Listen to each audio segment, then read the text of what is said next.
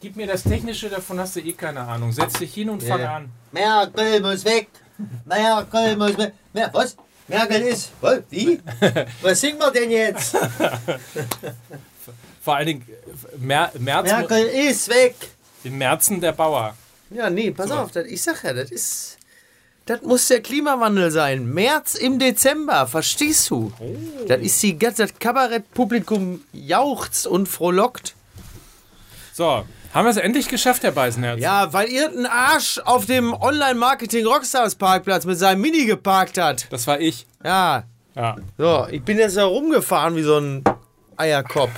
Was Wir eine haben, Scheiße. übrigens, wir haben übrigens ein sehr interessantes, äh, ich weiß nicht, ich glaube, du hast es auch verfolgt, Lukas Vogelsang, ähm, dass das Briefing, es ist äh, ein Briefing, also für, für, gleich kommt Werbung, Ja. gleich kommt Werbung, nur um das mal, und wir haben ein Briefing bekommen. Ja. Briefing ist das, wo drauf steht, was wir sagen sollen. Ja. Also so ungefähr jedenfalls, die wichtigsten Dinge. Irgendjemand hat sein Handy hier an, Klaas Butenschön ruft Ja, an. der ist von Extra 3. Der ruft mich jetzt an, dass ich wahrscheinlich eine, einen Abgesang auf Merkel schreiben soll. Ja. Dann gehen sie mir alle auf den Sack. Ja. Briefing für Fußball MML, Mickey Beisenherz Podcast. So. Steht hier, bitte, wenn Sie nochmal gucken wollen. Ich Guck wusste an. gar nicht. Hast du Ja. die wieder heimlich angerufen und gesagt, ja, hier Mike und Lukas, die könnt ihr Ja, vernachlässigen. irgendein Trottel hat mich mit EY geschrieben. Damit geht's ja schon mal los. Wusstest du übrigens, dass deine E-Mail-Adresse auch mit EY geschrieben ist? Das Möglicherweise. ist so eine ganz alte, ja, das ist aber die, die ich gar nicht mehr benutze. Die kursiert aber immer noch. ja. Ähm, die, äh, da war damals nichts anderes frei. bei web.de. ja, damals. Jetzt Also- sagt die bloß nicht. Sonst Nein. Melden sich da noch irgendwelche von den Hyopies, die uns hören, auch noch per E-Mail bei Das wäre ja mir. grauenvoll. Dann fehlt mir, dass mir noch einer eine E-Mail schreibt. Wollen wir mal ein bisschen Geld verdienen? Ja, komm. Lukas? Die könnten Mickey doch einfach unter der 017. Ah, nee. Hört er mich denn jetzt eigentlich? Ja, Ich ja, höre dich die ganze Zeit. ja Ich habe ich weiß mal nicht, auf, immer ich zu kann, fragen. Ich kann, ja gut, ich kann ja nicht sehen, wann Herr Beisen hat sich mal bequemt, endlich die Kopfhörer aufzusetzen, damit wir anfangen können. Und was weiß ich, ob, ob wir überhaupt angefangen, Alter, ob wir überhaupt Alter, angefangen schlechte Laune. Ja, so. Richtig schlechte Laune. Ich Naja, merke, ich, ich hier sitz sind hier Vibrations. Seit, ich sitze hier seit zweieinhalb Stunden und warte, bis es losgeht. Kann ich euch mit einem bisschen schnödem Mammon. Du bist ja wie Friedrich Merz, ne? Ein Lächeln Ja. entlocken. Ja, komm. So, weil ihr wisst, jetzt klingelt die Kasse. Jetzt, jetzt. Katsching. Katsching. So ist es nämlich. Wir stellen auch heute wieder unseren neuen Partner Hook24 vor. Money for Nöcker and the Chicks with... Ja, Hook. Ja. Ja. Hook, Hook 24. Es ist ja jetzt tatsächlich im Oktober und November die Zeit, wo man sich mal, ne, in Weihnachten steht vor der Tür, wo man sich mal um seine Schlitten kum kümmern muss. Ja. Deshalb, äh, Ho, ho, Versich ho. Versicherungswechsel im Oktober und November bietet sich an. Deshalb mal gucken unter hook24.de. Gerade, und wir haben es letzte Woche schon gesagt, für alle, die gern mal vor Lachen in die Leitplanke fahren. Ja. oder, oder sich bei der, auch noch bei der dritten Uli Hoeneß Imitation vor Ja. Lachen auf die Schenkel äh, klatschen und das Lenkrad äh, loslassen und sich Ja. dann überschlagen. Ihr alle könnt zu Hook24 gehen und mal gucken, ob ihr dann nicht besser versichert seid, wenn ihr dorthin wechselt. Vor allen Dingen günstiger. Es kann übrigens auch jeder Depp, der ansonsten im Straßenverkehr pennt und in irgendeiner Form einen Unfall hat, Absolut. natürlich davon profitieren, weil Hook24 einfach so unschlagbar günstig ist, Ja. dass die noch nicht mal mehr in der Lage waren. Da Ja. muss man sich mal vorstellen. Die sind so hart bemessen in ihren äh, Margen, heißt das, glaube ich, Ja. dass sie sich überhaupt nicht mehr leisten konnten, uns hier einen Top-Gutscheincode äh, Ja. irgendwie zu übermitteln, weil sie gesagt so haben, Mensch, eng auf Kante genäht. ja, ne? weil sie gesagt haben, irgendwie jeder Rabatt ist quasi schon im Tarif drin, weil Ja. günstiger als bei Hook24 geht, geht gar es nicht. nicht. mehr. Genau. Ja, da ist das. Ne? So. Und ansonsten aber natürlich alles irgendwie versichert wie sonst auch, wie bei jeder anderen auch. Also, Ja. ne? Das ist ja richtig geil. Wenn's du pennst im, im Verkehr oder so oder dir auch mal irgendwie Wenn, wenn sowas ich Doofes wieder passiert. meiner Partnerin auf dem Beifahrersitz nochmal die Burka gerade zurre, abgelenkt bin und dann patsch, hat sie einen mit dem AMG, hätte, ne? Ich sage, hätte Marco Reus einen Führerschein, er würde sich bei Hook24 versichern. So ist es. Und in diesem Sinne, also große Empfehlung unter www.hook24, H-U-K 24 als Zahl.de, www.hook24.de. Einfach mal reingucken und günstig versichern. Das Ganze ist ja immer im November, kennt ihr ja, äh, die Zeit, wo man tatsächlich die Kfz-Versicherung wechseln kann. Richtig. Insofern bis zum 30. November habt ihr noch Zeit dazu. Und gar keine Zeit mehr habt ihr jetzt. Ihr könnt nicht hier kurz mal nochmal verschnaufen oder hier aufs Klo gehen. Nein, es geht jetzt los. Musik bitte.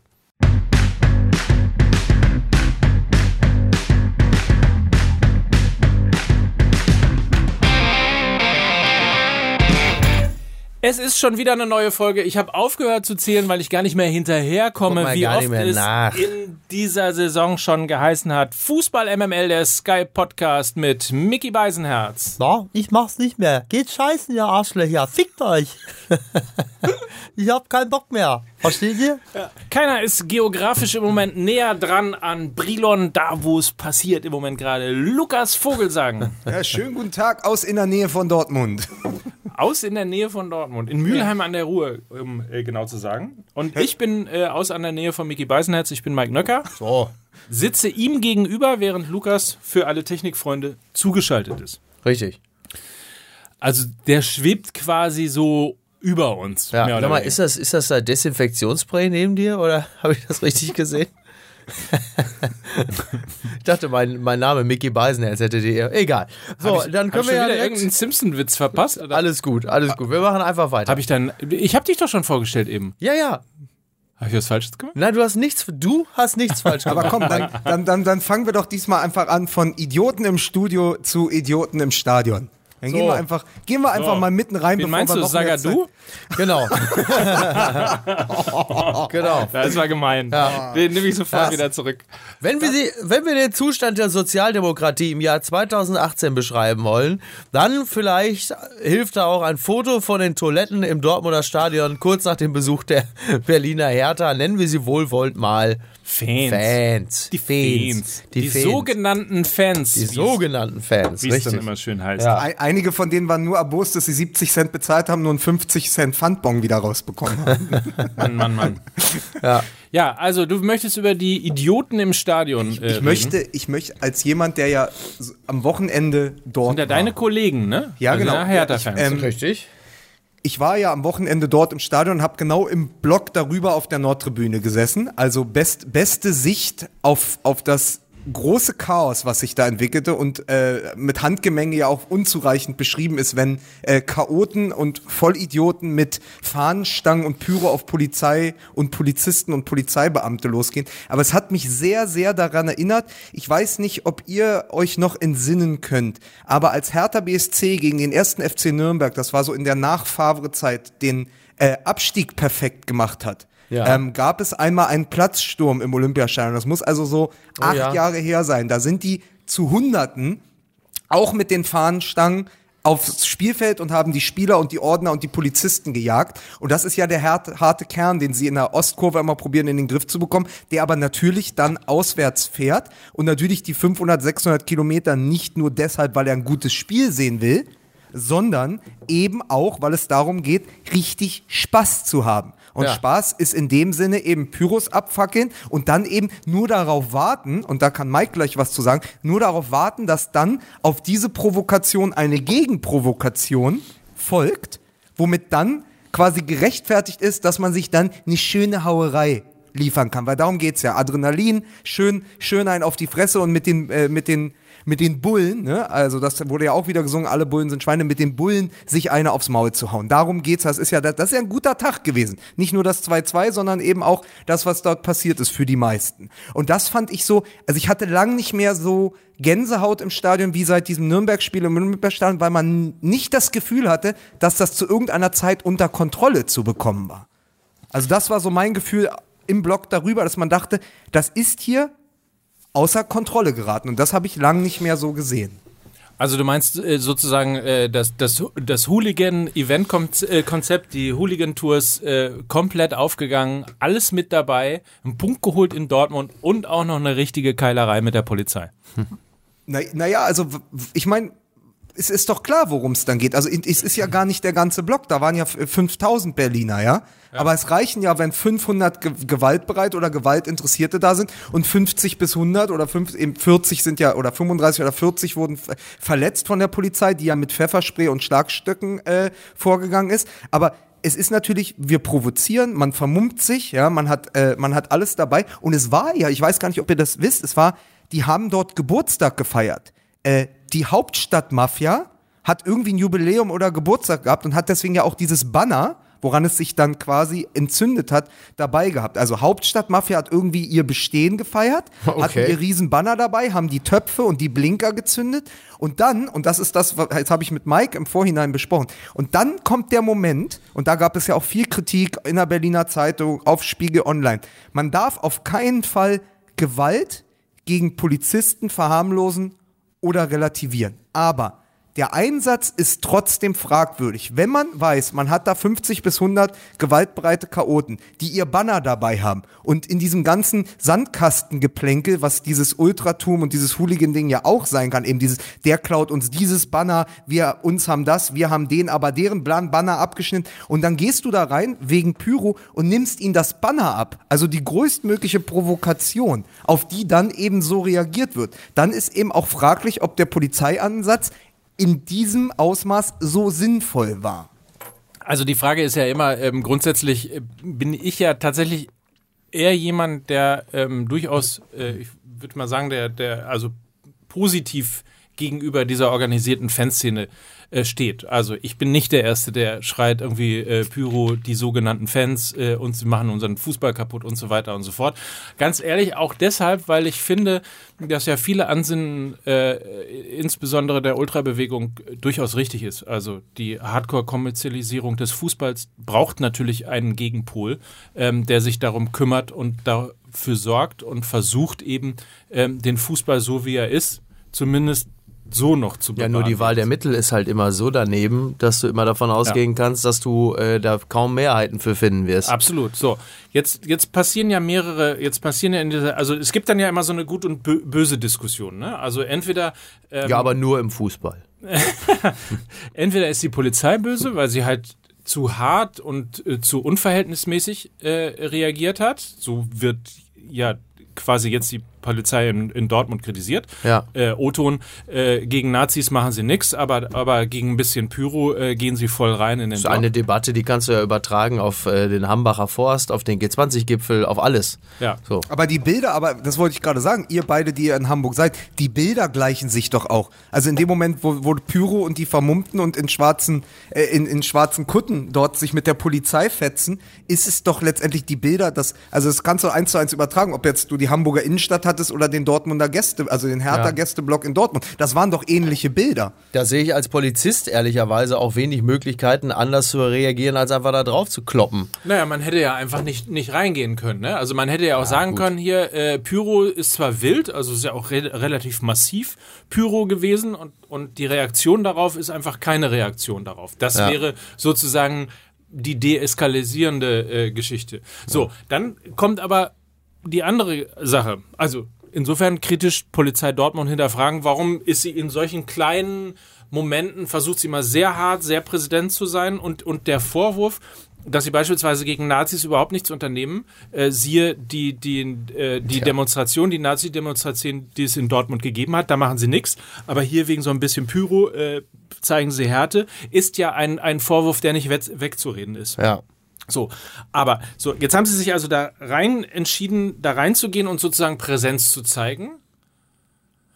Und dann kommt ja so der zweite Punkt. Also müssen Polizisten dann ertragen, dass sie mit Bierbechern, mit Gegenständen, mit Fahnenstangen und ähnlichem beworfen werden,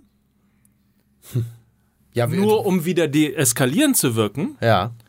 Oder ist es dann sozusagen auch das nächste nachvollziehbare Szenario, dass sie halt dann, dann richtig reingehen? So, ich finde den Fahnenklau, äh, ich weiß jetzt nicht genau, was drauf stand, aber selbst wenn irgendwie irgendwelche AK-Parolen äh, drauf standen, Nee, es ging, da stand nur Hauptstadtmafia drauf. ja, pff, so, Nein, finde ich ehrlicherweise, das find ist doch ein- ehrlicherweise ein bisschen albern. Darf das ich überhaupt über noch mal, darf ich noch mal kurz darauf verweisen, was, worüber hier wir gerade reden? Da wird ein paar Erwachsenen die Fahne geklaut. Ja? Und dann ist aber so richtig Alarm. Seid, seid ihr alle komplett äh, neben der Spur oder was? Worüber Nein, aber- reden wir? eigentlich Aber, aber, es ist, aber es ist dieses, es ist ja genau das Ding. Es ist dieses, es wird ja relativierend hineingeworfen, dass, dass die, zum Beispiel eben auch in der Berliner Zeitung, in einem Kommentar, den ich gelesen habe, gesagt, ihr müsst doch davon ausgehen, wenn ihr denen die Fahne wegnimmt, dass dann eine Reaktion passiert. Das ist absurd, weil es das quasi, weil es wie ein Freibrief wirkt. Ja? Aber rein von der, wenn du Erfahrung hast in diesem Hooligan-Bereich, ja, oder auch in dem Ultra-Bereich und du weißt, wie es funktioniert und du weißt, da warten halt Leute nur darauf, dass sie, dass nur der Funke überspringt. Also man wartet nur darauf, dass etwas passiert. Ob man dann nicht den, an, das ist das Einzige, was ich sage, ob man dann nicht den, die Einsatzstrategie überdenken muss. Weißt du, was ich meine? Also Ja, nicht denen Recht geben und auch bis zum Ende bestrafen, verfolgen, äh, die Bilder finden, gucken, dass man jeden Einzelnen dort äh, nach dem, was es hergibt, äh, beim Strafenkatalog etc., auch äh, bei sonstigen rechtlichen Auswirkungen, auf jeden Fall bestraft. Aber dort reingehen und zu sagen, okay, die Pyro war schon abgebrannt und jetzt nehmen wir quasi dieses Banner weg und die Art und Weise, wie es dann passiert ist. Und das ist das Problem, dass ich, ich habe ein Problem mit dieser Einsatzstrategie, weil ich glaube, es ist einfach dann eskaliert ist, weil man nämlich erst, don't feed the troll, weil man dann erst dem gibt, was die die ganze Zeit wollten. Ja? Also überhaupt erst eine, aus ihrer Sicht eine Berechtigung zu eskalieren und das halte ich für gefährlich. Ein bisschen ähnlich hat es ja die Hamburger Polizei gemacht am letzten Bundesligaspieltag hier beim HSV, als eben dann auch eine Gruppe von Hooligans äh, irgendwie ausgetillt ist und nochmal kurz irgendwie im, in den letzten Bundesliga-Minuten nochmal ein Statement abgeben wollte. äh, da ist man ja aufgezogen, weil es auch da massiv war, hat äh, auch einen Platzsturm ähm, befürchtet. Insofern ist man dann auch tatsächlich mit Pferden und mit äh, Mannschaftsstärke und so weiter und so fort auf den Platz gegangen, um den abzusichern. Aber man hat als ansonsten halt nichts gemacht. Man ist nicht in den Block reingegangen, obwohl das Publikum äh, tatsächlich die ganze Zeit gerufen hat, holt sie raus, holt sie raus. Äh, aber man hat natürlich danach dann Aufklärung betrieben, indem man eben äh, durch Fahndungsmethoden und ähnlichem, glaube ich, mittlerweile 20 ähm, dieser Hooligans Ja. Äh, tatsächlich äh, habhaft äh, geworden derer, ist. derer habhaft wurde. Ja, es ist ja auch nicht immer, ist ja nicht immer so einfach wie äh, damals beim Plattsturm äh, der Frankfurter, äh, dass irgendein Trottel äh, die, eine Kamera, eine, eine Kamera eines Fernsehteams äh, zu zerstören versucht und Eine direkt 600.000 Euro 3D-Kamera. Richtig. Und äh, sich direkt vor die Linse stellt, da reinbrüllt und sie dann einfach demoliert. Das, äh, dieses Glück ist einem bei der Recherche nicht immer. Ich mein, Aber Geil. was, äh, vielleicht nur zwei, nur zwei Sachen und dann lass uns endlich über Fußball reden. Äh, Ich, Na, bitte. Mir, mir, mir, ich mag beide Reaktionen nicht. Also ich mag auf der einen Seite dieses, dieses ähm, Beschimpfen aus, aus sozusagen aus der Supporter-Szene der Hooligan- und Ultra-Bewegung. Dieses, dieses permanente und reflexartige Beschimpfen der Polizei ähm, mag ich nicht. Ähm, weil es einfach auch äh, strafrechtliche Dinge gibt, die man zu verfolgen hat. Also Vermummungsverbot beispielsweise herrscht in Deutschland. Dagegen wird ähm, mehrfach in Stadien verstoßen, ohne dass da es irgendwelche Konsequenzen gibt. Ähm, aber vor allen Dingen natürlich auch irgendwie Beschimpfungen, Beleidigungen, äh, Bewerfen von Polizisten und so weiter und so fort. So, Also insofern immer dann so ritualisiert zu sagen, die Polizei ist schuld, äh, ist natürlich genauso nervig wie ritual ritualisiert äh, zu einem Spiel zu fahren äh, und im Grunde genommen ja sich zu benehmen wie einfach ein Arschloch im Stadion. Ähm, und zu meinen auch, dass nur weil man sozusagen unter dem, dem Deckmantel äh, Ultra zur engagierten Fanszene gehört, ähm, die den, die den Fußball in seiner Reinheit irgendwie bewahren will, dass man dann zu den Gutmenschen ge- gehört. Pegida ist, ist auch engagiert. Äh, So. die, frag mal bei Pegida, äh, wie, wie engagiert die sich für das Gute in der Welt sehen. Ja. Da wirst du auch kaum jemanden finden, der sagt, ich bin einfach nur ein rechtes Arschloch. die retten nämlich Deutschland. So. Also die Guten äh, beziehungsweise die Bösen, das sind ja immer die anderen und von daher ähm, ist es immer eine, eine Frage der, der Wahl der Mittel. Also wenn du schon wenn du schon eine Mission hast, dann versuch sie doch so durchzusetzen, dass vielleicht auch mal äh, Menschen, die bei klarem Verstand sind, da noch mitgehen und sagen, ja, finde ich äh, gut umgesetzt. Wann passiert das denn? Also in dem Fall auf jeden Fall nicht. zwei, zwei Beobachtungen noch aus dem Stadion dazu. Das eine ist äh, wirklich, wie gespalten die Zuschauer sind in so einem Stadion. Also all die, die in der Nordtribüne saßen und was um uns rum passiert ist, haben halt gefordert, genau dieses holt sie raus. Also das war wirklich, da war eine sehr aufgeheizte Stimmung, weil die gesagt haben, die machen uns das Spiel kaputt. Man muss auch mal sagen, es fing ja eben an mit diesen, mit diesen, äh, mit diesen Brand, mit den Brandsätzen, mit dem, mit dem Pyro letztendlich. Da wurden zehn Leute, waren an den Atemwegen direkt verletzt. Also Zuschauer, die unbeteiligt ins Stadion gehen. Ja, Familienväter, äh, Mütter, die mit ihren Kindern da sind. All das ist ja eine Gefährdung der anderen Zuschauer. Also klare Reaktion, holt die raus, wir wollen endlich dieses Fußballspiel sehen. Gegenüber, der harte Kern äh, der Dortmunder Fans ist ja in der Mitte der Südtribüne, also genau gegenüber. Und plötzlich wunderte ich mich, warum die, die machen ja sonst großen Alarm. Die Süd ist ja dafür bekannt. Und sonst wird da gehüpft und angefeuert. Und dann haben die erst alle Bullen sind Schweine skandiert, über fünf bis zehn Minuten, ja, haben sich alle solidarisiert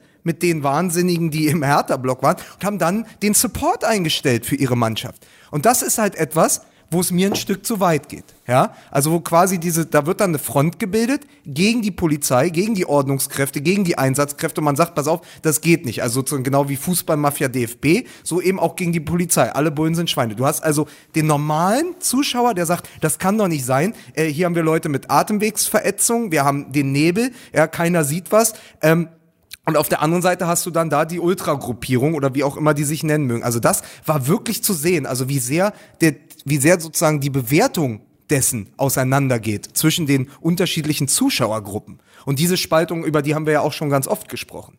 Und dann muss man eben auch sagen, es war deswegen auch so eklatant, weil das war in den ersten zwölf Minuten dieses Spiels. Und während die Hertaner nur in ihrem Gästeblock ein Feuerwerk abgebrannt haben, haben halt die Dortmunder das auf dem Platz gemacht. Aber man hat das gar nicht alles mitbekommen können, weil die Dortmunder fuhren Angriff über Angriff, aber das halbe Stadion hat geguckt, wie quasi die Hertaner, also die Hertha Ultras oder wie immer du sie nennen magst, einen Angriff nach den anderen auf die Polizei gefahren haben. Und das ist so schade, weil es ja auch, das macht ja das Spiel und das Stadionerlebnis für alle anderen kaputt. Ja, Sagadu hätte vielleicht auch ein bisschen mehr auf den Platz geguckt und nicht eben da, was machen denn die? machen Ich denn glaube, die ich glaube, dass, ich glaube, dass 80 Minuten später und eine Halbzeitpause selbst der Nebel sich verzogen hatte. also da waren ja schon in der Pause dann die Sanitäranlagen. Übrigens ganz interessant, äh, die, die Fußballbild schrieb, 70 Prozent der Sanitäranlagen wurden zerstört. Wie misst man das? Wie, was sind 70 Prozent von, von, also, was ist da die Keramik nur ein bisschen an der einen Stelle? Ist das, also das habe ich nicht Ja, Sieb- wenn, also, wenn du da nicht mehr, ja, ist ja wohl klar, wenn du da nicht mehr ohne, ohne Zwischenfall abführen kannst, ist die Sanitäranlage zerstört. Das heißt, wenn du da in so ein Urinal strullerst und am Ende alles auf den Schuhen ist, dann ist das ja wohl ein zerstörtes, eine zerstörte Sanitäranlage. Ungestörtes Verklappen Aber muss können- gewährleistet sein. Genau. Merkel muss weg. Merkel ist weg. Sie, Sie, Sie, genau, Sie hören den Verklappungsexperten Mickey Beisenherz. Ganz Aber genau. können, wir, können wir uns irgendwie zu dritt darauf einigen, dass das in keinster Weise zu tolerieren ist, was dort im Hertha-Block passiert ist, aber dass ein etwas deeskalierender Polizeieinsatz vielleicht Ja. sinnvoller gewesen wäre? Ja. Wir sollten vielleicht generell äh, ähm, über etwas mehr Deeskalation in allen Bereichen nachdenken. Da können wir uns doch auch drauf einigen. Ne? Naja, es war ja auch ein sehr guter Kommentar in der Süddeutschen Zeitung, geschrieben hat, sozusagen der, der Fußball als Spiegel der Gesellschaft. Dort gab es ihn. Nicht auf dem Platz, aber am Rand, weil natürlich eine Realität. Gewalt gegenüber Polizisten, Gewaltbereitschaft, niedere Gewalt, Hemmschwelle. Das ist ja etwas eben, was wir über G20, wenn wir über G20 gesprochen haben, wenn man sonst sich anschaut, was auf den Straßen passiert. Wieso sollte es plötzlich genau dort an der Demarkationslinie zwischen Polizei und gewaltbereiten Potenzial anders sein. Und das ist halt, was mich dann immer wieder so erschrickt. Man wird ja dann sozusagen aus dieser Fußballblase heile Welt in Anführungsstrichen, wir machen uns einen schönen Nachmittag im Stadion, ja immer so herausgerissen, weil das ja wirklich etwas ist, was Wirklichkeit ist. Wie gesagt, entweder in Hamburg auf den Straßen beim G20 oder dann an so einem Fußballspiel. Und das ist, glaube ich, das Traurige. G20, äh, der ältere, Ja. genau, like, wer es noch kennt. Ne? Ja, Wahnsinn. Ja, ist schon auch wieder lange her. Aber wie dem auch sei. Also, dann, ja. Ich merke schon, du bist heute, du hast so eine Message heute, oder? Kann es sein, Lukas? Weiß ich nicht, ich, ich- also ich, ich kann nur sagen, ich, ich habe probiert, das zu bewerten, während ich da oben saß. Und ich habe ja auch gesehen, wie die mit, wie, wie, wie der Einsatz gelaufen ist. Ich wollte nur einfach sagen, dass, dass man das auf keinen Fall äh, relativieren und runterpegeln darf, was da passiert ist, aber eben, dass ich schon diesen Ansatz auch verstehe mit, äh, muss man nicht, wenn man weiß, dass die Leute nur, nur darauf aus sind zu eskalieren, muss man dann nicht deeskalieren. Das ist mein, das ist, Ja. ich habe das probiert irgendwie Ja. durchzubringen. Das Einzige, was mich an der ganzen Geschichte wirklich interessiert, ist, was hat dein Vater getippt? Äh, wie viel Prozent der Sanitäranlagen zur ersten Halbzeit zerstört sind? Das ist für mich wichtig gewesen. Ja, was und hat, wie, was und wie hat viel Kohle Krake- er wieder mal dafür Ja. bekommen. Viel, viel, viel, viel wahnsinniger ist, dass er wirklich 2-2 getippt hat. Ja, das überrascht mich komm, jetzt- ehrlicherweise gar nicht so sehr, weil ich für meinen Teil tatsächlich auch, auch ein Unentschieden gesetzt hatte. Ich war allerdings, muss ich sagen, in der 89. Minute, als ich das Spiel verfolgte, sehr happy darüber, dass meine äh, Vermutung sich nicht bestätigt hatte, bis es dann halt soweit war. Ja. Aber da hat man, glaube ich, tatsächlich in dieser einen Szene, in dieser letzten Szene in der 90. oder 91. Minute, äh, möglicherweise das, das eine Quäntchen äh, äh, Defizit bei Borussia Dortmund gesehen und da können sie noch nicht mal was für. Das ist natürlich ähm, äh, dann in solchen Momenten mangelnde Cleverness, weil ja. eigentlich musst du natürlich irgendwie das Foul gegen dich ziehen in der Sekunde, äh, wo dir am Trikot gezogen wird. Ja. Und ähm, das ist wohl richtig. Aber ist und es nicht. Es, und es kam und es gab natürlich ganz nebenbei auch das äh, Comeback einer äh, Tradition, die beim BVB in dieser Saison eigentlich gar nicht so zum Tragen kam, nämlich äh, das Liegenlassen von Chancen. Das war ja in dieser Saison bislang waren sie ja äh, nicht nur für ihre Verhältnisse erschreckend effizient. Ja. Und gerade in der Schlussphase, Brun Larsen und Co. haben da ein paar Bälle liegen lassen, ähm, die dann zum 3-1 geführt hätten. Und dann äh, würden wir über das, was wir jetzt gerade bereden, schon nicht mehr sprechen. Aber das ist, äh, glaube ich, normal. Ich finde trotzdem, dass dieses Spiel unterm Strich etwas für BVB-Fans sehr Beruhigendes hatte, denn die Wahrscheinlichkeit, dass du nach einem 4-0 gegen Atletico Madrid in der Champions League im nächsten Spiel auch einfach mal 0 zu 2 verlierst, weil jeder natürlich auf den Platz geht, dieser doch überwiegend sehr jungen Leute und sagt, ah, Kinder, wir sind die Allergrößten, die ist ja relativ hoch. Und dass man dann es schafft, als Mannschaft einen Rückstand in ein 2 zu 1 umzuwandeln, ähm, für lange Zeit zumindest, äh, das spricht ja doch sehr dafür, dass auch die Mentalität in dieser Mannschaft wirklich sehr in Ordnung ist oder dass zumindest Favre es schafft, diese Spieler nach grandiosen Erfolgen wie gegen Atletico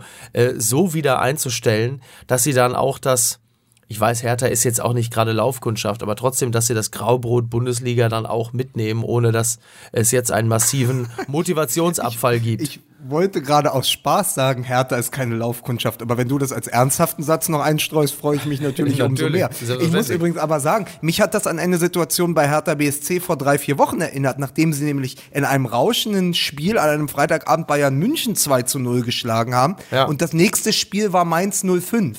Und normalerweise fährt Hertha BSC dann zu Mainz 05 und verliert 3-1. Ja. Aber Dardai hat es geschafft, sie so weit zu stabilisieren nach einem solchen Festtag, dass sie dann ein 0 zu 0 erspielt hatten, an dem sie sogar hätten gewinnen können, wenn Genau. Ibisevic den äh, richtigen Kopfball setzt. Und so ist, glaube ich, auch das Gefühl. Ich glaube, dass dieses 2 zu 2 überhaupt nicht gegen die Mannschaft von Borussia Dortmund spricht, sondern im Gegenteil, ist eher auch eine Erweiterung der Mentalität dargestellt hat. Ja. Und dann aber übrigens auch, dass sich jemand wie Mario Götze, über den noch zu sprechen sein sollte, auch hinstellt und sagt, ja, es war eine gefühlte Niederlage, dass man eben auch merkt, die sind so hungrig, ja, und die setzen auch in dieser, also in dieser Hinserie, wo sie wirklich sonst alles aus dem Stadion schießen, setzen sie auch die Hebel richtig an. Ja. Ja. Also quasi zu sagen, ey, wir sind nicht satt. Und natürlich ist Hertha BSC eine eklige Mannschaft. Aber wir können damit nicht zufrieden sein. Aber trotzdem können, werden die auch mit ein bisschen Abstand sich hingestellt haben und sagen, ey, 4 zu 0 gegen Atletico Madrid, ja.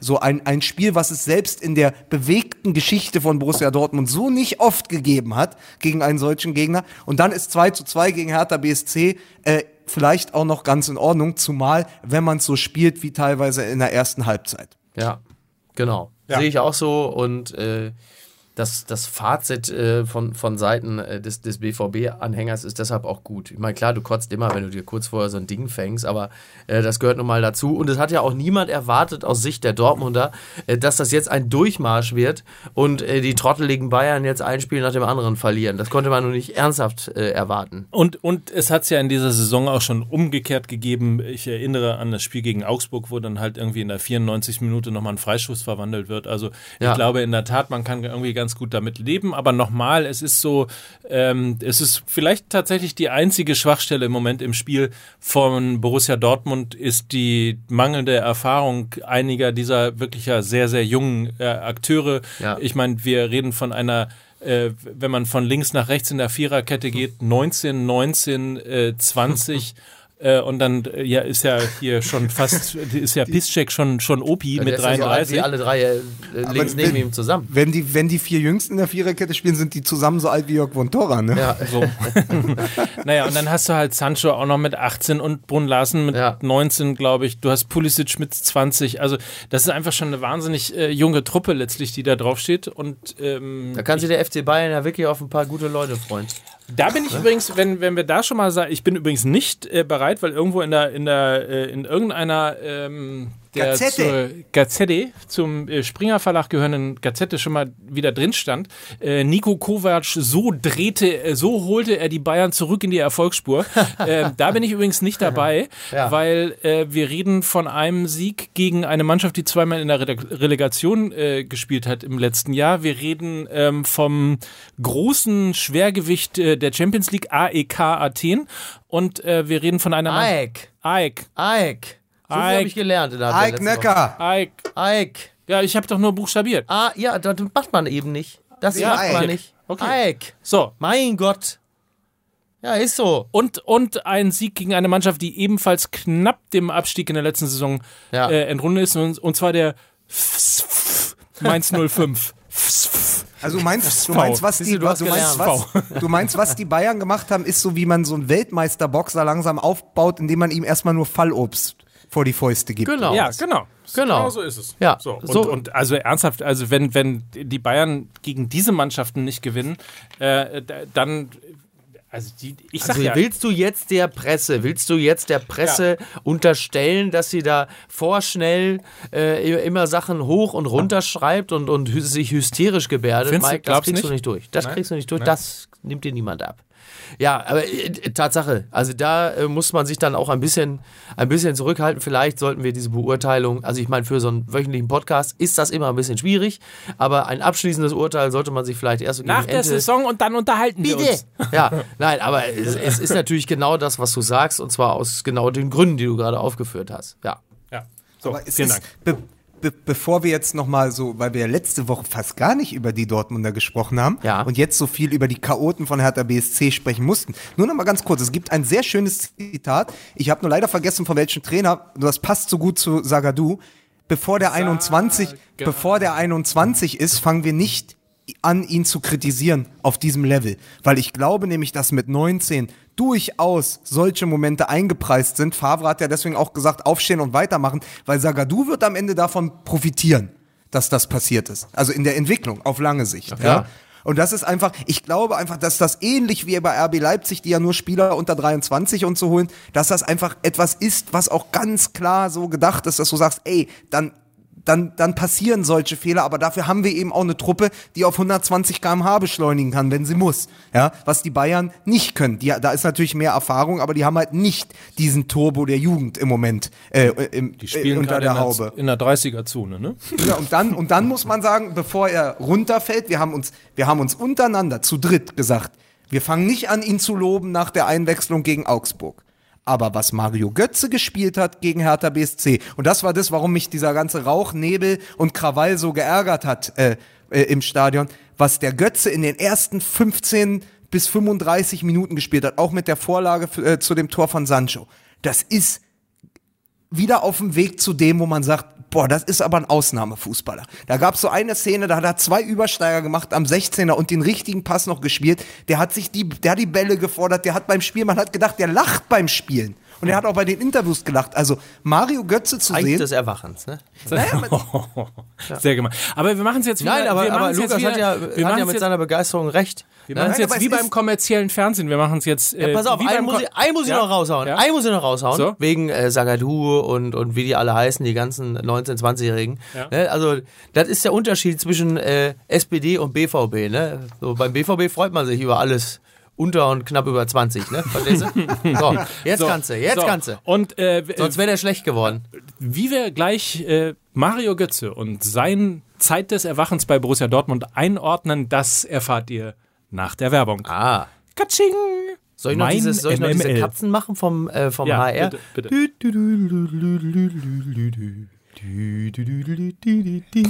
Guten Abend. Nein. Ja, so. Ja. So. Oder so. Nein, wir müssen nämlich äh, tatsächlich noch eine Runde Geld verdienen und äh, herzlichst nochmal auf Readly verweisen, readly.com. Das ist, äh, ist eine, eine App und ist im Grunde genommen nichts anderes als das Spotify für Magazine. Es ist die erste Magazin-Flatrate, die in Deutschland tatsächlich angeboten wird. Ja. Also man kennt das ja schon, von Musik gibt es eine Flat, äh, Flatrate. Äh, es gibt eine Flatrate für Filme, Richtig. aber es gab noch... Nichts, wofür wir nicht schon geworben hätten, ne? Ja, aber es gab noch nie eine Flatrate äh, für Magazine, die gibt es jetzt. Was sind denn da für Magazine drin, Mike? Die Sportbild, Ja. da, quasi unser Leitmedium. Absolut. Das ist es, ist es. Ja, unser, unser Knallkassa. Ich, ey, wie, wie witzig. Ich wollte auch gerade tatsächlich gerade. unser Fußball-MML-Leitmedium. Ja. Ja, und ähm, dann natürlich der Playboy. Ah, geil. Geil. Ja. Aber auch wirklich für Leute, auch die Bock haben auf englische Magazine. Also es ist tatsächlich auch alles international. Es sind 3400 nationale und internationale Magazine. Für. Leute- für Leute, die Time, auch Bock- Rolling, was? Für, für Leute, die auch Bock haben auf englische Magazine. The Sportbild. The, the Sportbild, genau. Sehr schön. Nein, Time, Rolling Stone, alles dabei und es gibt äh, unbegrenzten Zugriff auf alle Magazine, keine Extragebühren, Familienaccounts mit äh, fünf Profilen. Jeder kann quasi lesen, Damit was auch er will. der siebenjährige Sohn den Playboy lesen kann, ne? Genau. Top. Ja. Ja, damit er ihn nicht mehr unter der Ladentheke irgendwie Richtig. heimlich so sich Richtig. besorgen muss, wie wir das früher machen mussten. Allerdings. Nein, kann er einfach ganz normal an Tablet, Smartphone oder PC gehen und das Ganze sogar auch, ne, wenn er dann irgendwann auch Mit- nachts mit- keine Flatrate beziehungsweise kein Datenvolumen mehr hat, kann er es downloaden und dann dementsprechend auch offline das Ganze hören. Mit, mit. Print und Kegel. So. Mit Print und Kegel. So, und jetzt äh, kommt die Angebotsseite. Es gibt nämlich drei Monate zum Preis von einem. Äh, drei Monate für 9,99 Euro unter, und jetzt Achtung, bitte legen Sie Zettel und Papier zur Hand. de.readly.com slash mml. Also de.readly, E R-E-A-D-L-Y.com slash mml. die ganzen Zeitschriften für 900, das ist ja quasi das Wartezimmer für die Hosentasche. So, guck Ne? mal. Und Man muss einfach auch sagen, Riedli, die beste Autovermietung der Welt. Ja, da wir den, Den Teil hab ich jetzt nicht geschnitten, verstanden. da wir den Teil geschnitten haben werden. Ach so. ne? Ach, wir schneiden jetzt neuerdings, Ja, oder was? ja. dann schneiden wir das aus. Ja. Dann schneiden wir das, dann schneidet doch einmal alles, was ich zu den Hertha-Fans gesagt habe. Ja, Du besser bist ist, ja nicht mehr in der Stadt, du musst ja keine Sorgen machen. Das ist ja sowieso diese linke Art von Lukas Vogelsang, weißt du? Äh, alle anzupissen, mit denen er früher da im Stadion stand, kaum ist er nach Mülheim, ins feine Mülheim gezogen, da sind ihm die Hertha-Fans völlig egal. Sagt er nämlich, hier, fickt Ja. euch, nach mir die Sintflut. ja, So halt. so ist es nämlich. Ja, so ist das. Ja, geil. So, aber dann Mario kommen wir doch ab, Götze, super. aber der- ja, Mario Götze, Fertig. auf jeden Fall einfach froh, kann man, kann man glaube ich, so abhaken. Ähm, Es gibt noch andere Ah, ah. Spieler. Nee, eins muss man aber tatsächlich dazu sagen, äh, weil wir ja auch so ein bisschen drauf reingefallen sind und so aus emotionalen Geschichten schon alleine irgendwie es ein bisschen komisch fanden, wie Lucien Favre mit Mario Götze umgegangen ist. Also immer zu beschwichtigen, immer zu sagen, hey, was wollt ihr von, Ma von Mario Götze? Es gibt noch andere Spieler, Ja. ihn auf die Bank zu setzen, ihn auf die Tribüne zu setzen. Wie kann man nur mit Mario Götze umsehen, Ja. äh, so umgehen? Und man muss am Ende des Tages tatsächlich sagen, äh, Lucien Favre hat alles richtig gemacht. Stand und zwar jetzt. genau, stand, Stand jetzt, jetzt. genau mit dem äh, das richtig gemacht. Und es ist ja schon eine sehr lustige und äh, eigentlich, eigentlich ist es doch ein Treppenwitz, oder? Dass Mario Götze ausgerechnet mit der Position, die er damals in der Nationalmannschaft überhaupt nicht mochte, Ja, nämlich die falsche Neun, Ja. äh, jetzt tatsächlich wieder äh, zu, zu tollen Spielen und tollen Fußballmomenten und äh, ja fast schon ähm, nicht komplett zu alter Strahlkraft, aber zumindest man sieht schon, man, ich sehe da Potenzial. Absolut. Ja. aber es, es ist doch, es, gibt große Parallelen zwischen Mickey Beisenherz und Mario Götze. Es Jetzt ist bin ich einfach, mal sobald, sobald diese Künstler in einem funktionierenden Umfeld, ja, ja. Ihre Leistung bringen dürfen, dann werden sie auch mitgerissen. Also es Ja. gilt beim Ich sehne mich für danach. Götze so Ja. und das ist bei Fußball MML auch so. Ich sehne mich höre, danach. Ich höre dich ja, wenn du mit dem Polak bist. Ne? Das ist so ein bisschen, als würdest du für den HSV spielen. Aber wenn du hier bist, ne, dann ist das direkt, das ist Tempo-Fußball. Was, was ist so? Da, da bist du einfach, Ach, meinst da, du, du weil bist ich- der bessere Mensch. Meinst du, weil, ich, weil ich hier nicht einfach mit einem Ball wie vor so ein Garagentor trete? Meinst du das? so willst du das aber, ja? Aber ich finde das schön übrigens, dass Mike morgens äh, am Kiosk direkt auch die Fußballbild äh, Bild liest, weil da steht nämlich auch drin heute. Götze wieder gut, weil Favre nichts macht. Ja, ja, ja, ja, das steht, ja, steht, ja, das steht da im, ja, ist ja. Mike, Nö- Mike Nöcker ist nämlich ich das Leitmedium. Das habe ich letzte Woche, nämlich- das habe ich letzte Woche schon im Fernsehen gesagt. Da haben die nämlich abgeschrieben. So ist so ist So. so steht's nämlich um Journalismus sa- in Deutschland. Sag mal, Mike, hast du das auch aus diesem Interview mit Felix Magath? Hallo, Felix Magath hat, ihn, hat ja schon wieder ein Interview gegeben, ne? Und jetzt hat er ja diese Theorie dann auch geäußert, die mir ja auch schon mehrfach angetragen wurde von diversen Seiten, ähm, dass der FC Bayern absichtlich äh, so schlechter Haben ist. wir vor zwei Wochen übrigens auch das- schon äh, ja. als These hier Genau, in genau. Fußball im ja, ich habe es ja auch aufgebracht, weil mich ein, zwei Leute auch darauf angesprochen haben. Das war allerdings vor der Bayern-Pressekonferenz. Ähm, ich glaube, da müssen wir jetzt auch nicht wirklich noch drauf eingehen. Das äh, erübrigt sich äh, Ja, selbst. wer- es ist auch immer so ein bisschen so, wenn man sich fragt, also wer hat denn immer noch Zeit für, äh, für Interviews mit Felix Felix, Magath. Magath? Ja, Felix dann Magath ist hat die Antwort Zeit für- natürlich, Dann ist die Antwort natürlich Alfred Draxler. Ach so, ach so, ich dachte, Ich Felix hätte, ich, hätte jetzt aus, dem- ich hätte jetzt aus dem Bauch äh, heraus gesagt Pit Gottschalk, aber der war ja gestern bei Sky 90. Der übrigens eine sehr interessante Geschichte bei Sky 90 erzählt hat. Und dann Ja. lass uns mal das Dortmund-Thema zumachen, beziehungsweise äh, nochmal auf Favre eingehen. Äh, er hat zitiert aus dem Buch von äh, Biermann, Matchplan heißt es, glaube ich, ne? ich dachte von Coelho. Und hat, Nach dem Pinkeln abschütteln. Von Coelho. und hat äh, Oh, du bist auch so ein Coelho. Der große, der, große, der, natürlich. große, der große Dortmunder Innenverteidiger Jürgen Kohl. Coelho ist der Sylt-Aufkleber der So, Literatur. vielen Dank. Bravo. Danke, Meine. Fresse. Ja, Ne? so. Für, für, für wen Aber- der kleine Prinz intellektuell zu hoch ist. Ich wollte gerade sagen, wer Coelho liest, zitiert auch den kleinen Prinzen. Chri- Christ, Christoph Biermann, der pa Paulo Coelho äh, der, des Fußballjournalismus mit seinem Buch Der Ballchimist. Nein, es ging, es ging darum, dass, dass ähm, es wohl offensichtlich in der Berechnung auch von, ähm, von, von in den Voraussagen, Saisonvoraussagen, es bestimmte Wahrscheinlichkeiten äh, äh, gibt, was äh, Punkte angeht, was Tore angeht und was so eine, Mensch, eine Mannschaft quasi, wenn sie einen normalen Saisonverlauf hat, äh, zu erreichen imstande ist. Du kannst dir vorstellen, dass ich als Teil von Fußball MML, speziell bei dem Begriff Voraussagen, jetzt sehr, sehr genau zuhöre. Ja, aber vielleicht sollten wir auch einfach mal diesen Computer haben und das einfach nur berechnen lassen. Ja. Und gar nicht mehr äh, selber sagen, was passiert, sondern einfach das äh, auf Algorithmen und ähnliches schieben. Aber auf jeden Fall äh, hat er erzählt, dass äh, Lucien Favre tatsächlich fünfmal hintereinander weit oberhalb des berechneten Ko Koeffizienten dessen, was er sozusagen in einer Saison erzielen kann und erreichen kann an Punkten, äh, gelegen hat. Also insofern äh, ja auch da du, aber bist ja auch mittlerweile äh, geläutert, was das angeht, Lukas, äh, ja sehr stark kritisiert hast und auf, äh, auf Berliner ähm, Verhältnisse und so weiter hingewiesen hast, ähm, scheint Borussia hab- Dortmund tatsächlich übrigens- einen ganz guten Trainerfang übrigens- gemacht zu haben. Ich habe übrigens nur mal so, ne, und jetzt dann sind wir mit dem Pit Gottschalk-Thema auch durch. Genau das war dieser Text, wenn sich jemand erinnert von euch, dieser Text als Ausschnitt aus dem Buch lief bei elffreunde.de. Und da habe ich draus zitiert und habe gesagt, Favre mit diesen Expected Goals, ja, übersteigt immer diese Quote. Da haben wir drüber gesprochen, Stimmt, entweder bei was, der ja. WM Stimmt, oder stimmt, beim. ja, ja, Das, ja. ich habe genau dieses Kapitel, weil ich habe gesagt, ich glaube, dass ich mich mit Lucien Favre versöhnen werde, weil er den richtigen Fußball für Dortmund spielt, weil er es eben schafft. Und ich bin ja auch jemand, der Hertha BSC hätte 2009, bevor sie dann eben abgestiegen sind, ja auch Meister werden können, wegen Lucien Favre. Und es war nicht abzusehen, dass man mit einem Kader, äh, den Hertha BSC damals hatte, bis auf Arne Friedrich, André Voronin, erinnert euch, das war eine okaye Mannschaft, aber damit hätte man nicht lange auf Platz 1 stehen müssen, genau wie bei Gladbach. Lucien Favre schafft das einfach, die Mannschaften besser in Schussposition zu bringen. Und das hilft allen, insbesondere übrigens auch Jaden Sancho. Und ich glaube, äh, damit äh, haben wir doch alles gesagt. Es hat einen schönen Tweet gegeben. Der Kommentator hat getwittert, jetzt wo Merkel ja abtritt, die Merkel muss, ist, ist muss, Ja. ne?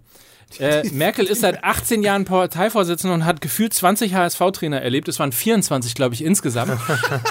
und vor allen Dingen, was wir nicht vergessen dürfen, es kommen ja auch noch 18 VfB Stuttgart-Trainer dazu. Ja, ne? Wahnsinn. Oder, oder 22? Wobei ich muss 25? ehrlicherweise, ich muss ehrlicherweise sagen, äh, äh, ich habe gestern den Doppelpass eine Weile verfolgt und ich glaube, die letzte Dreiviertelstunde ging es nur um den VfB Stuttgart. Ich habe also seit langem nichts Langweiligeres mehr erlebt als das. Da ist mir erstmal Wie- wie aufgefallen. scheiße der mir Doppelpass auch Mir ist. erstmal, ey, da ist mir erstmal aufgefallen, wie egal mir der VfB Stuttgart ist. Ne? Aber, ist so- aber, aber, Tut mir zwei- leid, guck mich nicht so an, Nein, Mike, so vorwurfsvoll. aber der Blick von Mike. Mike, Mike hat gerade probiert, dass du aussiehst wie ein, so? Mike, Mike hat gerade probiert, ich habe es genau gemerkt, Mike hat Eifer. Gerade versucht, dass du aussiehst wie wie Keanu Reeves in Matrix 1, dass dir einfach der Mund zuwächst. Ach so, ja, während das- du, das- während du Dopp, während du Doppelpass sagst. Stimmt, stimmt, das war tatsächlich, das war tatsächlich, ach so, deshalb, ach so, ich dachte, Ja. ach so, doppelt, zum einen, weil ich Doppelpass gesagt habe und zum anderen, weil ich natürlich einfach den VfB Stuttgart als fürchterlich uninteressanten Verein bezeichnet habe. Der Blick von Mike war natürlich, oh Gott, was sagen die Sponsoren, was sagen die Fans? Ne? aber, aber gegen, sol gegen solche Unfälle sind wir jetzt Gott sei Dank äh, versichert. Das ist Und was man eben auch sagen muss, zwei Thesen, ja. Äh, Titz weg, Wolf da. Ku- Kulttrainer, nein, also Wolf da. Äh, Weinziel äh, beim VfB Stuttgart mit 2-0 zu 4 klatschen. Der VfB Stuttgart im absoluten Abwärtsstrudel. Strudel. Der HSV holt äh, Wolf. ist der HSV der neue VfB und ist der VfB der neue HSV? Also ich für meinen Teil, ich habe einen Schlaganfall. Ich weiß nicht, was äh, bei euch ist. Naja, also die Parallelen zwischen äh, HSV und VfB haben wir ja schon seit sehr, sehr vielen Folgen äh, MML gezogen. Wobei äh, zuletzt es ja immer eher darum ging, dass man sagte, ja, der HSV kann sich mächtig strecken, er wird nicht der VfB. Na, Jetzt ist man schon wieder, jetzt ist man beim HSV schon fast wieder froh. Also es ist äh, schon ein bisschen irre. Ähm, absurd eigentlich, wenn man bedenkt, was wir für eine, wie ich nach wie vor finde, eigentlich sehr berechtigte Prognose angestellt haben, was den VfB angeht. Ne? Das Mischungsverhältnis, junge Wilde, erfahrene Spieler, das ist ja nach wie vor eigentlich tatsächlich auch immer noch ein gutes. Das würde ich ja nicht, es ist ja nicht alles schlecht, was wir da äh, positiv äh, konstatiert hatten, aber da ist jetzt halt also mehr als nur der Wurm drin und äh, das wird ja wohl in den nächsten Spielen auch nicht besser werden, weil die Gegner, die da kommen, die sind glaube ich nicht ganz so leicht zu spielen.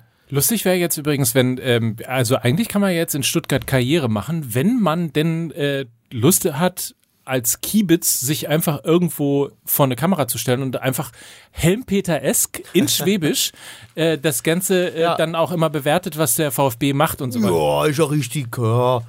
Ist ja richtiger, weißt du, was der VfB da macht, ist ja, das ich sehe es nicht, ist ja, also, Leute, hab, wir haben, wir haben, ja, wir haben nicht gut gespielt. Ich, ich, ich setze noch, einen- ich setz noch einen drauf. Ja? Jörg Schmatke. In Hannover soll der Einzug in die nächste Pokalrunde her. Dafür will Schmatke zum Helm-Jörg werden. Das ist Pokal, da geht's rein, Helm auf, Visier runter und durch. Ich sage, Wir haben also jetzt ich sage, wie ich es immer gesagt habe, dann musst du da rein in das Spiel.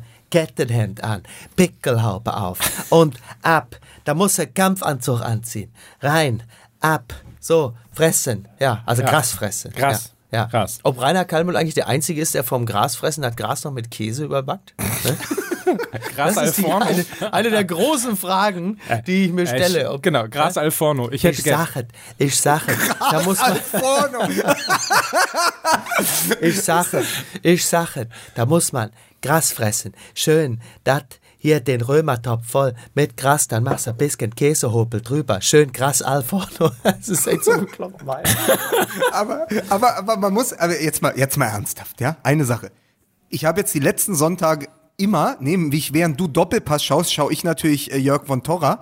Und egal, seit Wochen schaltet man ein und da sitzen drei Journalisten und Jan Arge Fjordhoft und noch ein Gast und von Torra und immer im Hintergrund ist Michael Reschke zu sehen, weil er sich irgendwie dafür verantworten Natürlich. muss, was am Samstag wieder schiefgelaufen ist. Erst die Geschichte, äh, wir stehen hinter unserem Trainer und während äh, die Nachricht gerade rausgeschickt wurde, ist Korkut entlassen. Ja, dann geht's im ersten Spiel gegen Borussia Dortmund 0 zu 4. Dann geht's im zweiten Spiel gegen, äh, äh, gegen äh, Hoffenheim auch 0 zu 4. Da muss man sich auch mal überlegen, ist es so schlau als Sportvorstand, ja, kurz vor zwei solchen Hammergegnern den Trainer zu tauschen, Ja. weil jetzt hat ja Weinziel eine absolute Klar. Hypothek, ja? Ja. Und man muss eben auch sagen, gestern hat's im gestern hat's im Schwarzwald geschneit, ja? Jetzt weißt du ja, was die Fans schreien werden ab jetzt, ne? Wenn der Weinziel weiter so.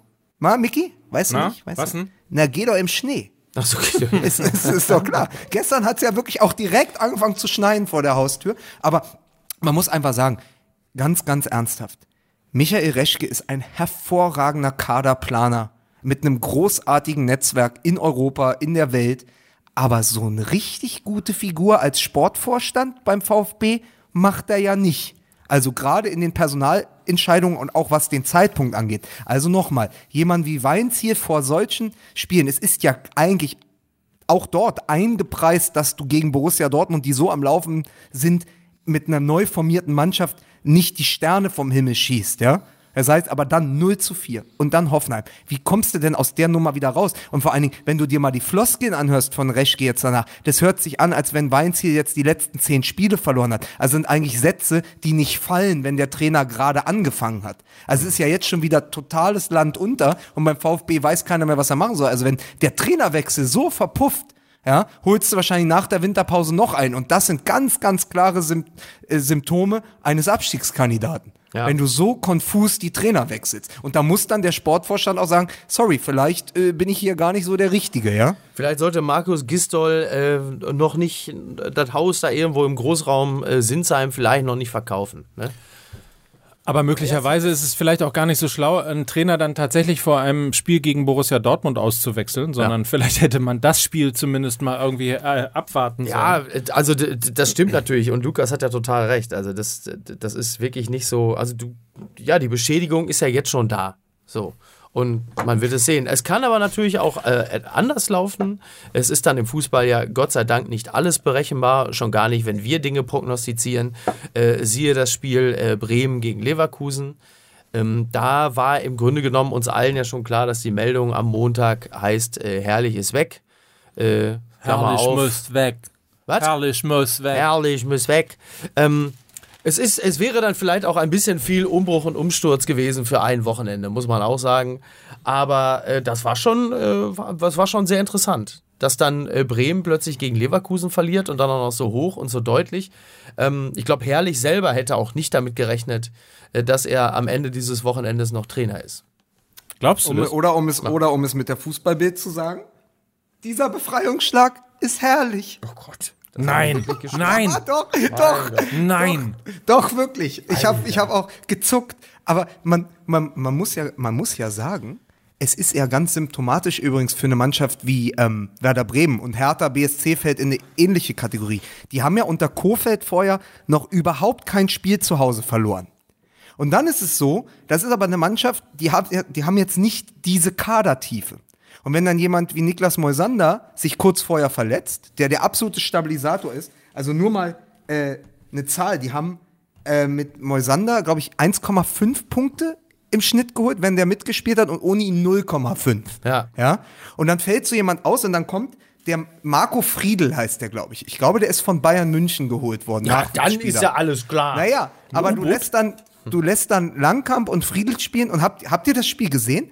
Also, äh, das, das war irre in der Rückwärtsbewegung von Werder Bremen. Der Friedl hat Großchance um Großchance von, ähm, von äh, Bayer Leverkusen eingeleitet und das hat überhaupt nicht mehr funktioniert. Also dieses Konstrukt, was vorher über Wochen gut gehalten hat bei Werder Bremen, ist ja in sich zusammengefallen. Die haben ja ab der zehnten Minute so gespielt, als würden sie in der 88. noch auf ein Unentschieden spielen. Also so weit standen die vorne, so sind die die, äh, sind die, die Leverkusener angelaufen und äh, Bellarabi und Brandt, zwei, zwei, zwei mit Bremer Vergangenheit, haben das natürlich dankend angenommen. Aber da siehst du einfach, wie wackelig so ein Konstrukt ist, wenn dir zwei, drei wichtige Spieler fehlen. Ja. Und dann hat er ja das, und dann hat er ja das einzig Richtige gemacht. Er hat in der Halbzeit den alten Pizarro für den jungen Friedel gebracht, hat das System umgestellt, glaube ich, auf Dreierkette und hat dann, ja, dann waren die Bremer ja auf dem Weg zum nächsten Wunder an der Weser, ja. Ja. Dann stand es ja plötzlich 2 zu 3. Also, Natürlich für das Entertainment in der Liga toll, für Heiko Herrlich auf jeden Fall eine, eine, eine wie sagt man, eine Galgenfristverlängerung Ja. oder so, ne? Ähm, aber natürlich auch, ich glaube auch sowas, sowas wie bei Dortmund Sagadu passieren kann, passiert dann eben auch mal kollektiv einer Mannschaft, die Klar. vielleicht in den letzten Monaten äh, ein bisschen über ihrem eigenen Niveau gespielt hat. Und wir haben keine Schuld. Wir haben extra nicht über Werder Bremen gesprochen und haben sie nicht in den Himmel gelobt. Wir haben das nur für Gladbach gemacht, Das weil wir den Freiburgern was Gutes Das, tun das, wollen. das Interessante ist ja, äh, dass du tatsächlich in einer Krisensituation bist, also sprich Bayer Leverkusen, obwohl du wiederum herausragende Spieler hast. Ne? Also das gilt natürlich. Das haben ja auch schon andere Teams erlebt. Ja, aber es gilt natürlich für Brandt und für Havertz, aber es gilt zum Beispiel auch für Karim Bellarabi, der jetzt äh, zum vierten Mal getroffen hat innerhalb von drei Spielen. Der war mal. Nationalspieler. Kevin Volland sehr gut drauf ist im Moment gerade. Also das ist eigentlich ähm, eigentlich das Kuriose an der Situation bei, äh, bei äh, Bayer Leverkusen, zumal wir, glaube ich, am Anfang der Saison äh, gesagt haben, naja, ist ja äh, kein Wunder, weil äh, die Bender-Zwillinge stehen nicht auf dem Platz äh, und solange die nicht da sind, ist eben diese Stabilität in der Mannschaft nicht gegeben. Jetzt spielen die aber schon wahnsinnig lange ähm, und für, für die die Ausreißer oder außerhalb der Stabilität, also für die Ausreißer, sorgen dann eigentlich andere Spieler und trotzdem klappt's halt äh, eben, eben nicht. Ja. Es ist doch, es ist doch, und das hat Mickey schon ganz oft gesagt, es ist ja eine Offensive, auf die man als neutraler Fußballfan in der Bundesliga ja richtig geil werden kann. Also Volland, Bellarabi, Brandt, Havertz, wenn die ins Laufen kommen, dann und, und dann noch äh, Mitchell Weiser dazu, ja, also was die da wirklich nach vorne können, es ist ja wirklich nicht Also das ist ja immer so dieses Mysterium. Es ist ja nicht zu verstehen, warum diese Mannschaft eine ähnliche Leistung nicht dauernd abliefert. Weil vom Spielermaterial ist natürlich eine Sensation Ja. ist bei Leverkusen. Und dann ja auch klar ist, warum Heiko Herrlich so dermaßen in der Kritik steht, ja? Nur sagt der sich, weißt du was, für mich Festtagswochen, Bremen weggeputzt und jetzt ist am Mittwoch schon wieder DFB-Pokal, da kann ich mal wieder ein schönes Tänzchen wagen. Ja, Das werden Also es ist wir ja die übrigens gut- auch die, tun, ne? Ja, die, die ey, ich wollte das mal, ich wollte nur sagen, die für Heiko Herrlich und auch für uns ist ja die große Bühne bereitet. Für, für, für Tänzchen aller Art, würde ich mal sagen. Ne? Das, äh, dem würde ich mich anschließen, ja. Wir, Nein, aber wir machen ja wieder live, ne? Volkswagen Partner des Fußballs bei Facebook am Mittwoch 20 Uhr für alle, die Bock haben, uns auch mal wieder zu sehen. In der Facebook Group, you know, So, there we talk about äh, the DFB-Pokal. was Schöneres gibt's ja wohl nicht. Oder? Ja. A- Aber, aber es ist doch wirklich so, und das hat übrigens auch ein, ein, ein, ein User bei Twitter reingestellt, er hat gesagt, und das ist nämlich mit Blick auf, wir reden die ganze Zeit über die fehlende Schnelligkeit bei Bayern München, die ja auch ein Symptom bei der deutschen Nationalmannschaft ist. Und dann guckst du dir dieses Bayer Leverkusen an, gestern, ähm, mit, mit Brandt, mit Havertz und Bellarabi jetzt mal ausgeklammert, ja. Der muss mal gucken, da ist ja erstmal, äh, ist, ist der Höhnes ja erstmal abgefrühstückt, äh, da, weil der Geisteskranke plötzlich wieder Leistungsträger wird, ja. Aber es ist ja wirklich so, dass, das hat, hat dieser User geschrieben, ich, ich weiß jetzt gerade nicht, wer es war, aber der hat ja gesagt, es kommt auch drauf an, also Löw, wie für, wie, wie für Löw die nächsten Monate verlaufen, ob und wie er es schafft, Havertz und Brandt in diese neue Nationalmannschaft zu integrieren. Und ich glaube, wer die beiden gestern gesehen hat, weiß genau, was gemeint ist, weil die können auf lange Sicht den Fußball auch in der Nationalmannschaft bestimmen, wenn sie so auftreten, wie sie derzeit dann auch auftreten können. Und vor allen Dingen auch was die Geschwindigkeit angeht. Ne? Also wenn wir immer Angst haben und dann haben wir den Deckel auch wieder drauf, wenn wir immer Angst haben vor, äh, ich soll es dir geben, ja, wenn wir immer Angst haben vor der Geschwindigkeit beispielsweise ähm, von, von, äh, von Frankreich, ähm, dann haben wir die ja selber. Wir haben das Potenzial für schnelle Spieler und wir haben das Potenzial für schnellen Fußball. Ähm, und insbesondere die erste Halbzeit gegen Frankreich hat das ja auch gezeigt, dass wir das durchaus können. Ja. Aber die Frage ist jetzt, äh, können wir das nur für 45 Minuten oder äh, ist möglicherweise jetzt mit der ähm, ja, mit einer der äh, großen und der nächsten Aufgaben eben genau diesen Fußball eben in eine, ich, ich würde mal sagen, in Richtung Brand und, äh, und, und Havertz äh, zu bringen. Also nicht nur was die Spiele angeht, sondern auch was den Z- Spielstil an, äh, an, angeht. Ähm, weil sich ja viele durchaus auch immer fragen, warum Brand immer erst so in der, ab der 80. Minute kommt und nicht einfach Das auch ist aber mal eine sehr berechtigte Frage. von Anfang an spielt. ja. Ja, so. Was man, was man aber noch übrigens bei Leverkusen ganz gut sieht, ist, weil wir ja auch, ähm, also es wird ja im Moment wieder viel über Jaden Sancho gesprochen und so, wie schnelllebig der Fußballzirkus ist und wie schwankend die Leistungen von hoch ähm, gelobten Talenten sein können, sieht man an Leon Bailey im Moment. Ja. Der gerade entweder gar keine Leistung bringt, sich in irgendwelchen äh, Nebenkriegsschauplätzen mit seinem Stiefvater oder so verstrickt, ja, wobei ja Leverkusen dann da irgendwelche? Kri ja, irgendwelche Krisengespräche, weil das ist auch sein Berater und so, aber auf jeden Fall ist ja nicht so, ey, wir haben hier noch vor einem halben Jahr gesessen, haben darüber gesprochen, ist das der nächste 100 Millionen, das hat Kalmund gesagt, ja, ist das der nächste äh, 100 Millionen Transfer der Bundesliga? Im Moment kein Faktor, im Moment Bellarabi wieder da, der noch vor drei Wochen abgeschrieben war nach dem Foul an Rafinha. Also es geht so schnell und gerade diese jungen Spieler sind ja einer riesen Schwankung unterworfen. Deswegen, das kann man, glaube ich, wirklich tatsächlich von Woche zu Woche neu bewerten. Ja. Übrigens genauso wie den Videobeweis. Tja. Der, und ich möchte da jetzt als Herr Taner mal eine Lanze brechen. ähm, ich, möch, ich möchte sagen, als aus der, also zumindest aus Berliner Sicht, aber zum Beispiel auch aus Bremer Sicht, der Videobeweis hat dieses Wochenende eindrucksvoll funktioniert und hat gezeigt, was er kann, wenn er dann mal funktioniert, dass er eben auch zu einer gewissen Fairness beitragen kann in den Bundesligaspielen, weil die Videobeweise, die ich gesehen habe, die zwei bei Hertha gegen Dortmund oder und auch die bei, äh, vom, bei vor dem 2 zu 3 äh, von Werder Bremen, ähm, die haben ja alle berechtigt. Und da wären sonst Tore gegeben, die keine hätten sein dürfen und frei oder Elfmeter gegeben, die auch keine hätten sein können. Und deswegen, da hat der Videobeweis mal funktioniert. Flächendeckend. Ja. Ja, also ich meine, das ist doch der Beweis dafür, dass man manchen Dingen dann vielleicht auch ein bisschen Zeit geben muss, damit sie sich dann wirklich mal einspielen. Also wir haben ja äh, völlig zu Recht, nicht nur wir, sondern vor allen Dingen auch Jörg Schmatke damals noch in seiner Funktion für den äh, FC Köln, äh, zu Recht geflucht auf den Videobeweis, auf die vielen Benachteiligungen, die einzelnen Vereinen dadurch entstanden sind. Freiburg war, glaube ich, auch so ein Club. Ähm, aber es ist dann halt tatsächlich auch erst ein Jahr gewesen. Und äh, es ist dann die berühmte Operation am offenen Herzen. Und vielleicht ist es tatsächlich so, dass die Dinge sich jetzt langsam einspielen und ähm, die, die, die Schwankungen nach unten äh, nicht mehr ganz so groß sind. Wäre ja schön. Ich finde, wir packen jetzt ein, oder? Wieso musst du, musst du ein Omelett essen gehen? Nein. Nein. Nee, aber Mike vielleicht diesmal zum. Ja, aber wir Zur haben, wir haben jetzt wieder eine Stunde voll. Ja, siehst du, ich, ja. wollte, ich wollte shoppen. Nee, Hast nix aber ich, nix aber ich. Ich habe noch zu tun. Verstehst du? was hast du Ja, denn dann noch für, was hast du denn auf deinem Agenda-Setting-Thema noch, noch, was steht auf deinem Real. Was ist denn mit real jetzt? Komm, So. das Nein, ich wollte nur noch sagen, weil wir über VfB Stuttgart und Trainer gesprochen haben und Trainerkarussell. Äh, Markus Babbel hat sich nachdrück, nachdrücklich nochmal ins Gespräch gebracht. Also der könnte eigentlich, ist der legitime Nachfolger, falls es bei Weinz hier nicht klappt. Markus Babbel ist äh, im Derby der Sydney Wanderers, deren neuer Trainer er ist, gegen Sydney FC ausgerastet. Der Sydney Ja? Wanderers, der Sydney FC, warum nicht kleiner die Sydney Youngbloods oder was? Was ist denn Er, da hat, los? er, ist, er ist tatsächlich nach einem Videobeweis, hat er den vierten Offiziellen mit seiner Jacke beworfen und wurde des, äh, wurde des Innenraums verwiesen. Also Markus Babbel ist auch noch da, falls äh, Michael Reschke zuhören Also sollte. solange Markus Babbel sich nicht das Logo des Vereins auf den Arm tätowiert, kann und will ich erstmal gar nichts glauben.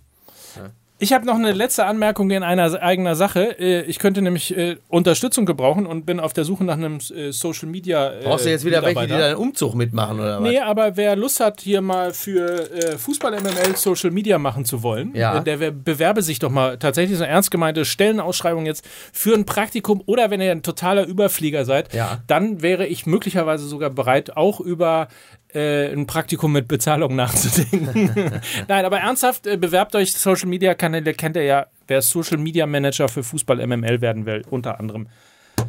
Toll. Oder? Geil wäre, wenn, geil wär, wenn du jetzt so eine Bewerbung von Markus Gistol bekommst. Gilt übrigens für Männer wie für Frauen, nur um das gendermäßig hier alles richtig hinzuziehen. Ja, ja, da- da- das ist richtig. Das ist Machst du, richtig. machst du so eine Sendung wie früher der Domian, nur sie heißt Domain? Genau. Mein Gott. So, in diesem Sinne, So, es war schön mit euch. ja. Äh, Ich wünsche euch eine schöne Fußballwoche. Wir sehen uns ja am Mittwoch schon wieder. So ist es. 22 Uhr, Facebook-Seite. 22 Volkswagen, Uhr? Wie Äh, 20 Uhr. Sag mal, was ist los mit dir? Mal, so ein Social Media Manager, Manager, der scheint mir aber mehr als nötig gerade, So, ne? oder? Ja. Also, dem, was 20 ich gerade Uhr, sehe. Volkswagen Partner des Fußballs, die Facebook-Seite So. suchen, liken und dann ab 20 Uhr dabei sein und mit uns unter anderem über Borussia Dortmund gegen Union Berlin zu sprechen und äh, über Gladbach, Leverkusen. Ja, vor allen Dingen, was ich ja wirklich toll finde, Ja. es gibt so schöne Partien im DFB-Pokal. Ja. Ähm, also selbst, jetzt mal ernsthaft für die Region, selbst Hannover gegen Wolfsburg. Für die Region, wenn ich das schon wieder höre. Ach Wenn ich den spannender, Begriff für die Region höre, ne, da könnte ich verrückt werden. finde ich eigentlich spannender als Rödinghausen gegen den FC Bayern, aber welches Spiel, welches Spiel wird Herne- übertragen? Herne Rödinghausen? Aber Ja, Köln-Schalke ist doch geil. Aber Moment, Ja. äh, ey, Glad, Gladbach-Leverkusen, Leipzig gegen Hoffenheim, da ist da, da ist da Zündstoff drin. Ja, total. ja. Ja, ja, aber auch Köln-Schalke ist doch mega. Ne? absolut. Ja, echt gut. Naja, also in diesem Sinne, gute Woche, wir sehen Wie uns Mittwoch. das hört sich ja an? Das hört sich an wie so ein, wie so ein Spruch aus Harry Potter. SC Weiche Flensburg. SC Weiche Flensburg 08 gegen Werder Bremen, aber der, das klingt ja wie so, klingt wie so ein Imperativ. Weiche Flensburg. Sehe einen mit so einem Stab vor ihm stehen. Weiche Flensburg. Ne? Naja, okay. Tschüss.